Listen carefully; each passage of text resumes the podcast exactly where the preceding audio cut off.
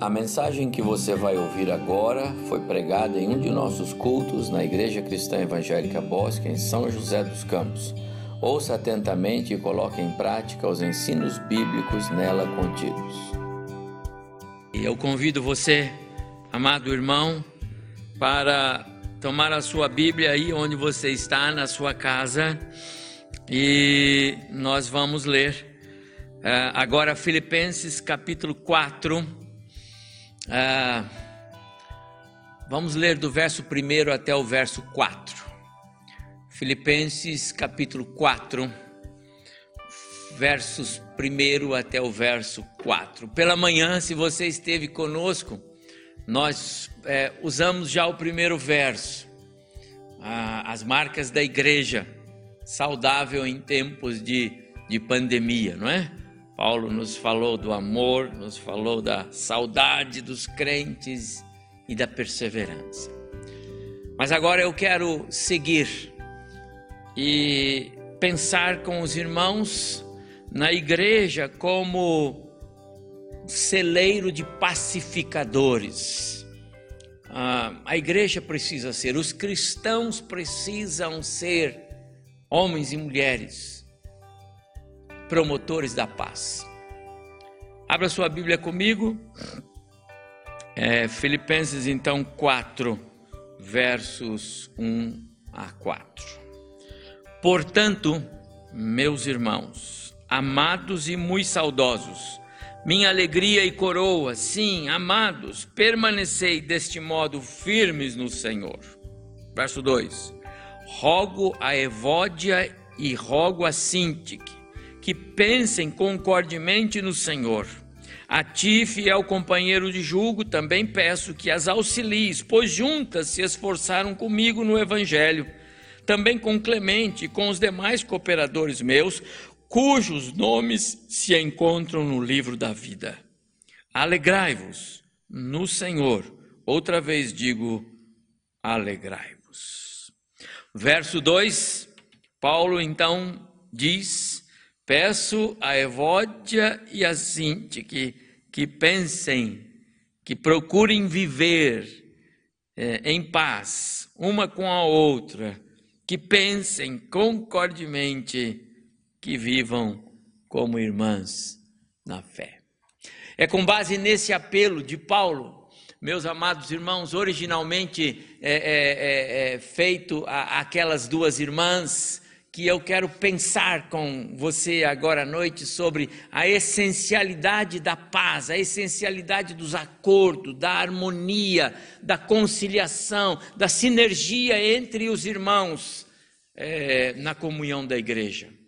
A vida cristã tem de ser pautada por relacionamentos fraternos.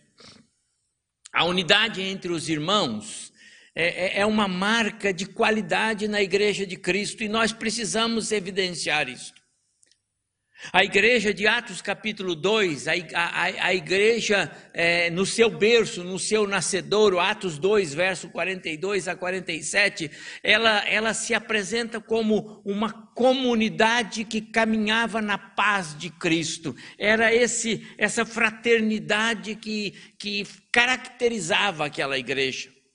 O tempo foi passando e nós lemos Atos 9, é, é, 9 31, que a igreja caminhava é, é, na direção do Espírito e havia paz. A paz sempre foi a marca da igreja do Senhor Jesus. O Senhor Jesus, antes da sua ascensão, ao céu, lá é, é, em João 14, um, um conhecidíssimo texto é, bíblico, é, palavras do Senhor Jesus, ele disse: Deixo-vos a minha paz, a minha paz vos dou, não como o mundo a dá. Amado irmão, quanto você tem investido em favor da paz? Quanto nós investimos, investir significa aplicar-se, empenhar-se, dedicar-se, sacrificar-se. Será que nós somos capazes de aceitar perdas, ah, de coisas até sem importância? Será que nós temos capacidade de aceitar essas perdas em favor da paz. Você é um pacificador, uma pacificadora, meu prezado irmão, irmã? Ah, a exposição bíblica ela é fantástica, porque os textos vão chegando. E normalmente, quando chegamos em textos assim, a tendência do pastor, né? Vou pular, né? vou para outro texto. Mas o Senhor botou esse texto aqui para nós falarmos sobre ele. O Senhor quer que nós pensemos hoje sobre essa marca da Igreja de Jesus. Pacificadores. Os cristãos precisam ser pacificadores. Lá na época dos patriarcas da fé, ah, temos o registro de um, um, um homem, ah, Isaac. A história de Isaac é, é uma história fantástica. Filho de Abraão, o filho da promessa. Isaac foi um pacificador. Homem como nós, semelhante a nós, teve falhas, teve medo, entrou em, em situações é, conflitantes, mentiu para salvar a sua vida. Homem semelhante a nós, mas levantou-se, ergueu-se diante de Deus, buscou obedecer Deus foi aprovado, tornou-se um modelo. E mais, um modelo de pacificador. Antes de falar de Isaac, eu tenho que fazer uma reflexão aqui.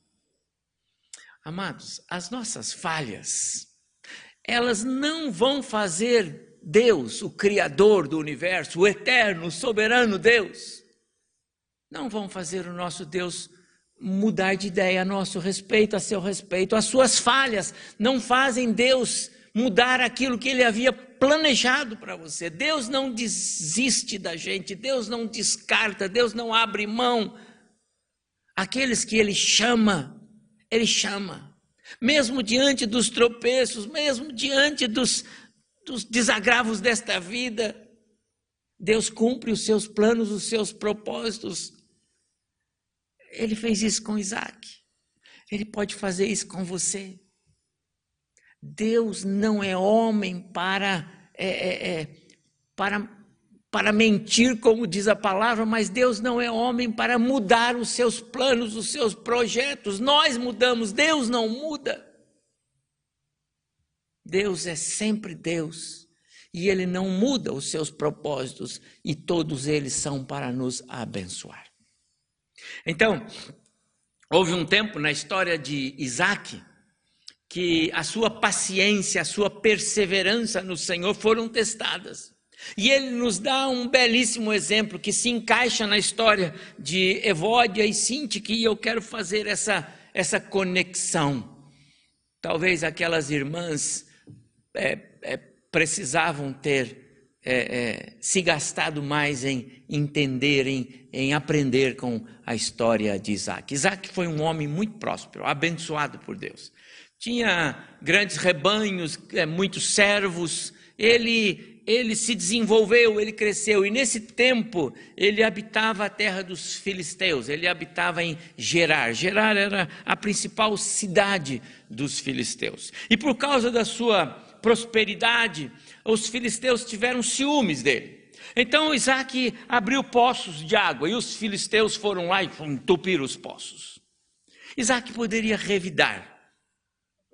Era legítimo que ele assim fizesse. Aliás, os seus pastores, os seus empregados, eram que ele precisava revidar. Mas sabe o que ele fez? Ele, ele mudou-se. Ele desceu para o vale de Gerar. E lá o Senhor o abençoou e ainda abriu outros poços e muita água.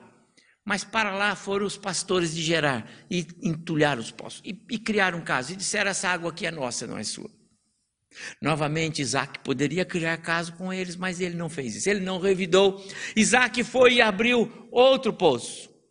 E novamente contenderam com ele, e ele abriu outro poço. E ele foi fazendo assim até que os seus inimigos não contenderam mais com ele. Então diz a Bíblia: houve paz. E eu gosto muito de é, revisitar esse texto na Bíblia algumas vezes, porque lemos no versículo 28 do capítulo 26 de Gênesis, que então os seus inimigos, aqueles que entulhavam os poços, aqueles que criavam caso com ele, foram até ele e disseram: Vimos claramente que o Senhor, o soberano Deus, é contigo. Por isso você é um homem muito abençoado. E então, queremos que você faça uma aliança de paz conosco. Amados irmãos, que exemplo precioso. Que pena pensar que em nossos dias nós encontramos muitos cristãos que nem mesmo evitam contendas. Muitos cristãos que parecem até carregar um sentimento, talvez até inconsciente, de que a vida sem contendas, sem atrito, sem, sem uma briga não tem graça, não tem emoção. O desentendimento, as desavenças, ah, parece preencher. Ah, aquelas duas mulheres, irmãs em Cristo, os nomes delas estavam no livro da vida, Paulo disse isso aqui. Mas elas estavam prejudicando a igreja. E foi por esta razão que Paulo, lá atrás, no capítulo 2, e nós já, já passamos por esse texto aqui, ele fala que aquela discordância, aquele contexto estava afetando outros irmãos. O amor de um para com os outros estava sendo afetado. O trabalho dos ministérios da igreja estavam sendo afetados, prejudicados. Paulo roga a elas, pede, suplica, ele não manda, mas ele pede peço que vocês tenham paz. Quando Paulo escreveu aos cristãos em Roma, uh, Romanos capítulo 12, verso 17 e 18, Paulo diz assim: Nunca paguem o mal com o mal. Pensem sempre em fazer o que é melhor aos olhos de todos.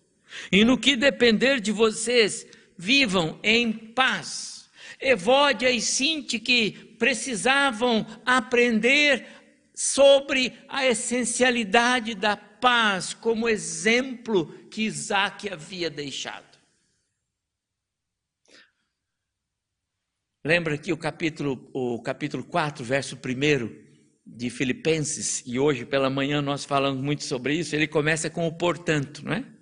E o portanto conecta o novo texto que Paulo vai falar agora no capítulo 4 aos dois últimos versos do capítulo 3, as coisas que ele falou sobre o céu e etc. Então, se a grande expectativa do crente é ser conformado à semelhança de Cristo quando estivermos juntos na glória, não há razão para não cooperarmos com Deus na formação das marcas de Cristo em nós agora.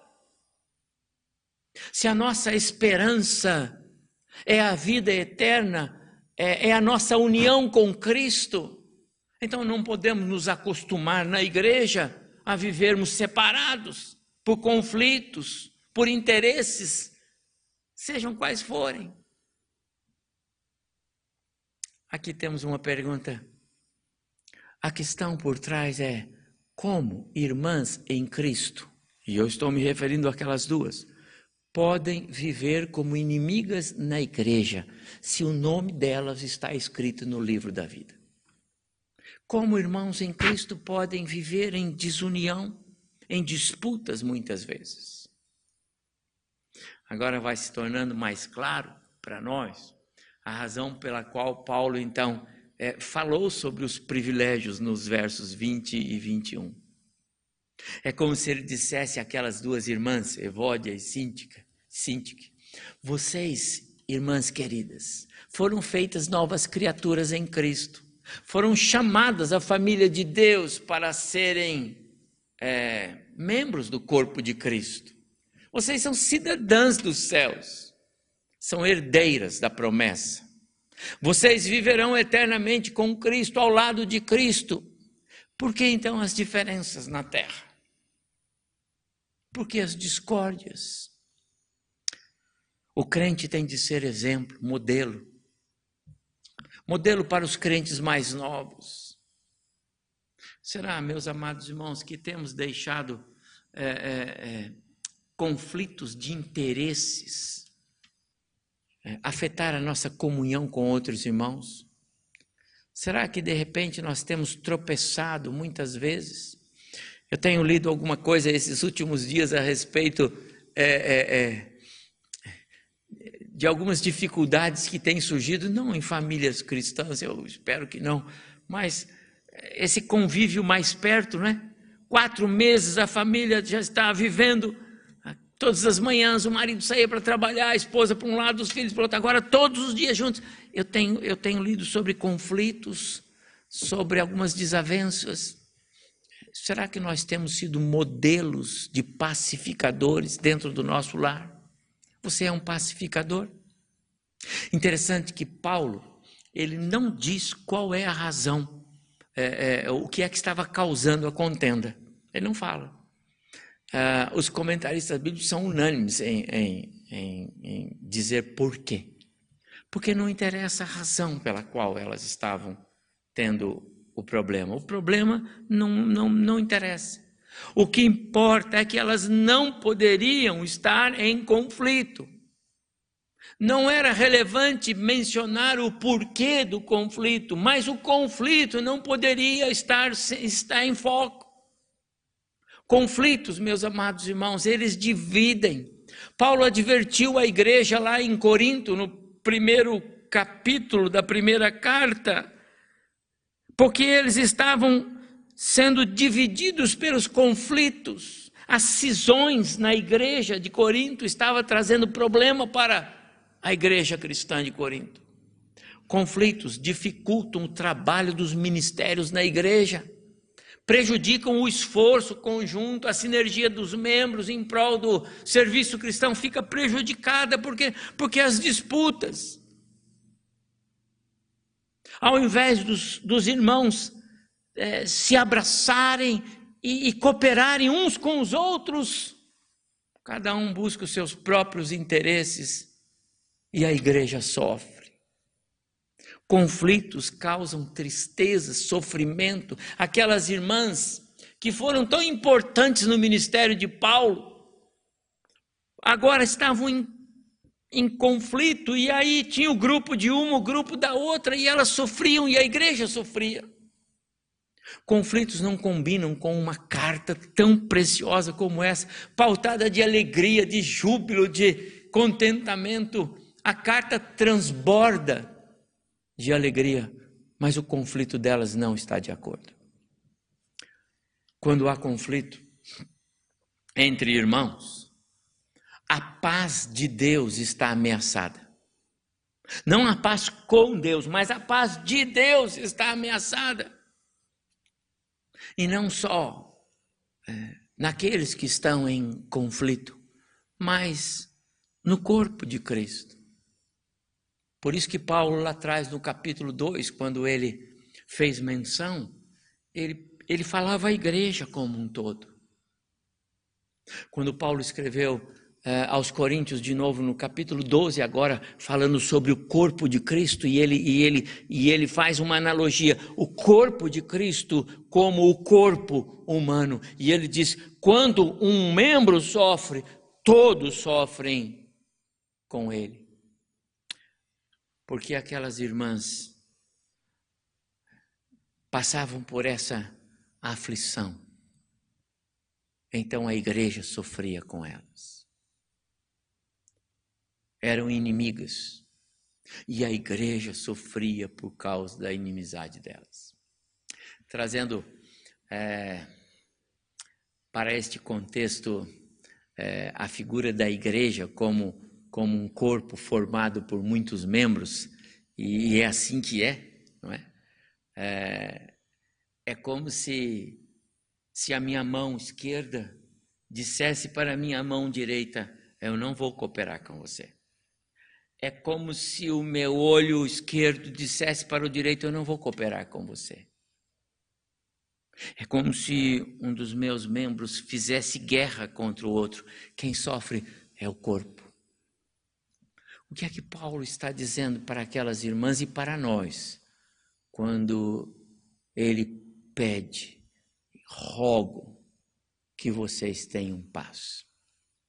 Amados irmãos, o que Paulo quer dizer é que todos nós, todos os cristãos, devemos nos empenhar em busca da paz. Empenhe-se pela paz. Empenhe-se por alcançá-la.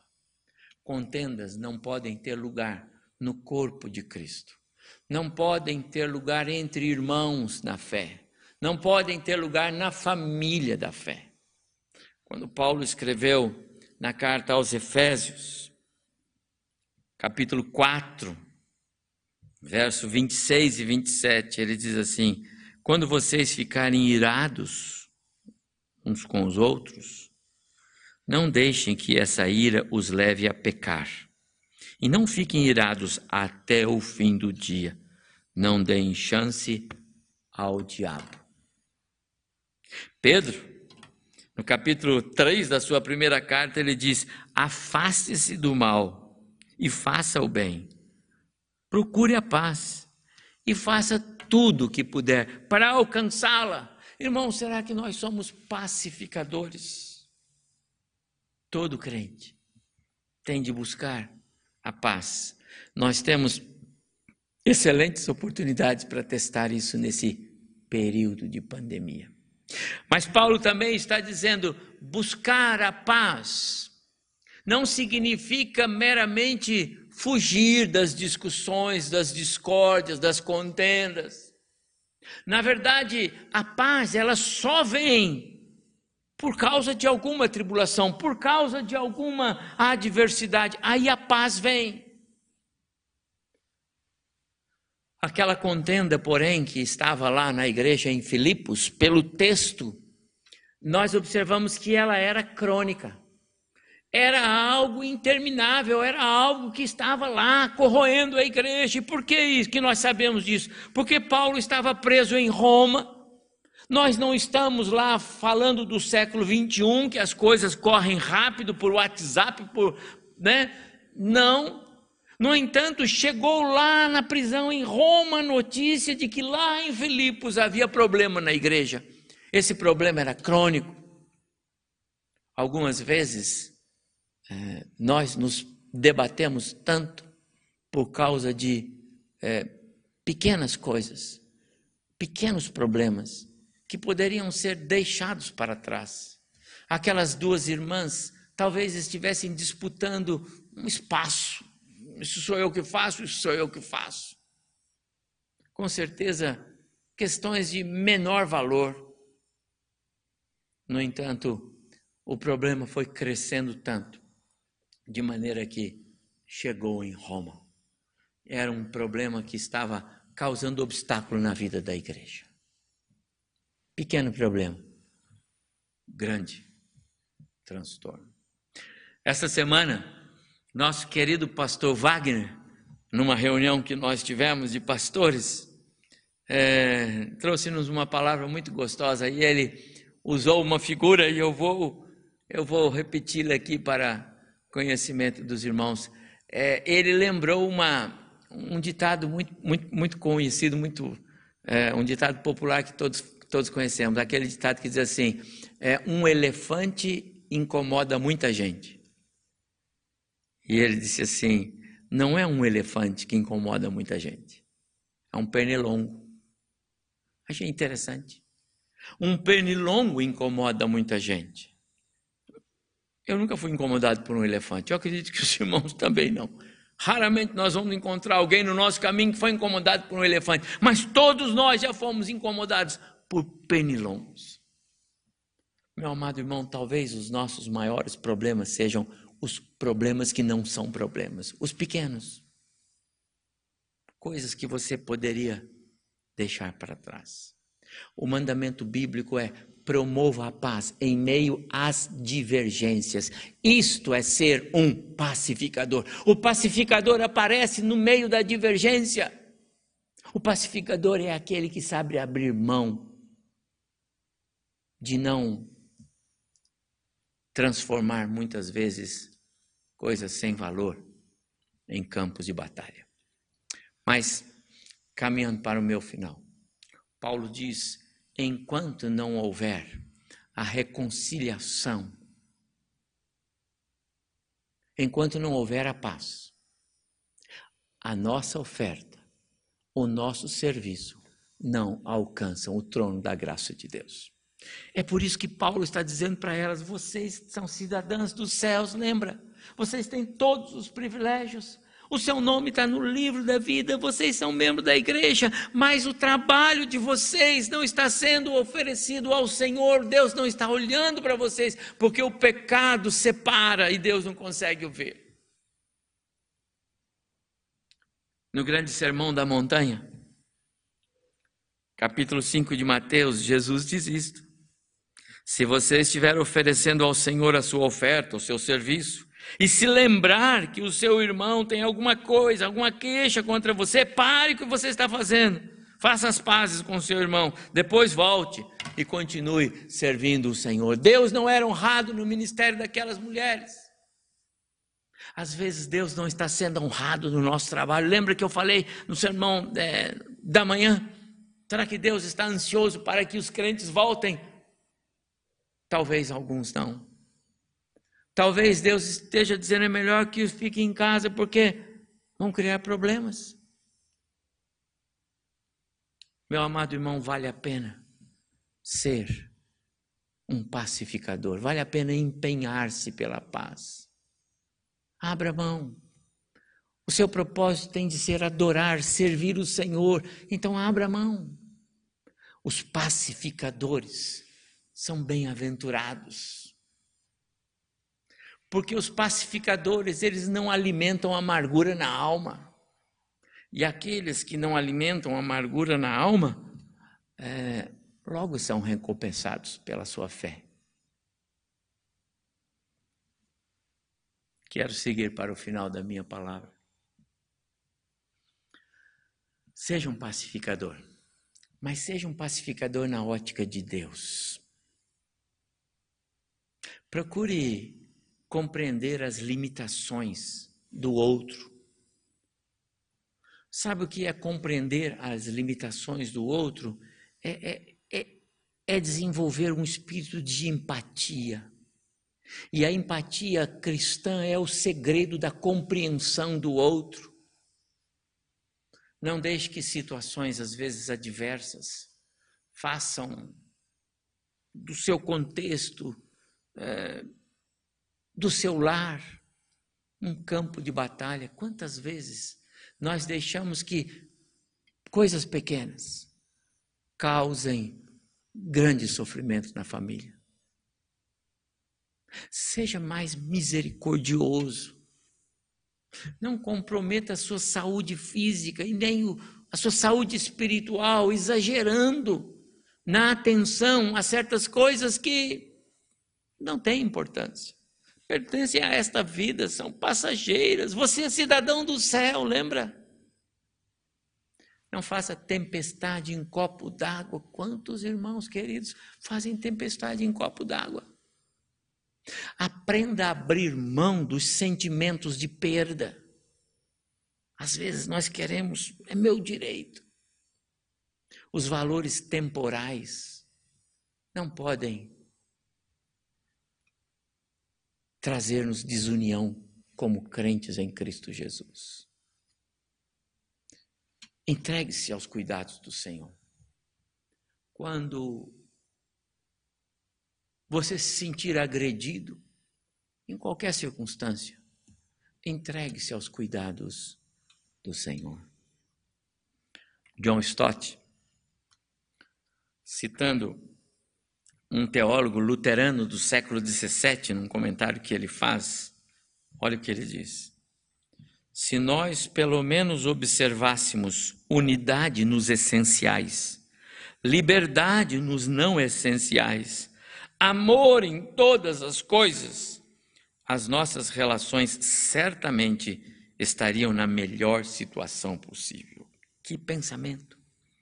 Nós precisamos observar unidade naquilo que é essencial, liberdade naquilo que não é essencial, amor em todas as coisas e sobre todas as coisas.